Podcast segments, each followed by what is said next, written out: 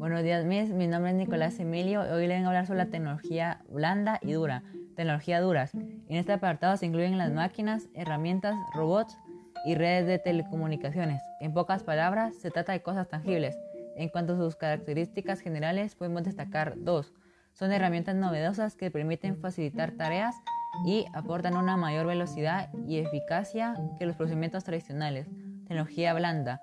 El producto de este tipo de tecnología no es tangible, ya que su finalidad es la mejora del funcionamiento de instituciones y organizaciones.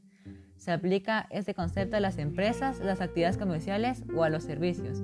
Una metodología educativa, un sistema de contabilidad, un procedimiento logístico o una compañía de marketing son ejemplos de tecnologías blandas.